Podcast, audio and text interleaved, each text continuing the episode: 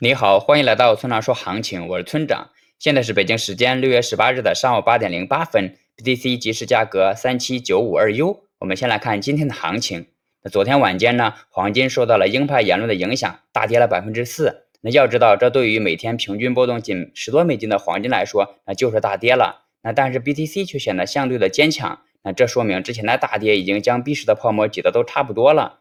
那么接下来震荡向上就是大概率的事情。那结构上呢？那下方第一支撑已经到了三十日线，那这里需要说明的是，三十日线已经走平并开始上翘，所以这里会形成支撑。那第二支撑呢，在三万六千点附近。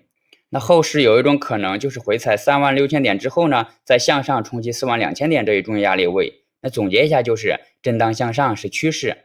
那接下来是交易思维模块。那在这个市场中呢，有大量的散户。那当潮水退去后，还能盈利的却少之又少。如果你不想沦为亏钱的大多数，那么就反思一下自己有没有以下的特点：一，在牛市中入市，大都是被牛市的赚钱效应吸引过来的，这时候随便买都可以挣钱，但却错误的将这种天时归结为自己的眼光独到。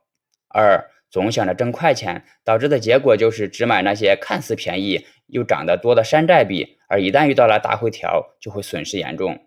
三，想挣快钱，其实就是贪婪的表现。它还会导致另一种结果，那就是不能潜下心来认真的研究，哪怕是一本书或是一套交易策略。那这对于大多数人来说，跟单就成了他们通往财富之路的最佳选择。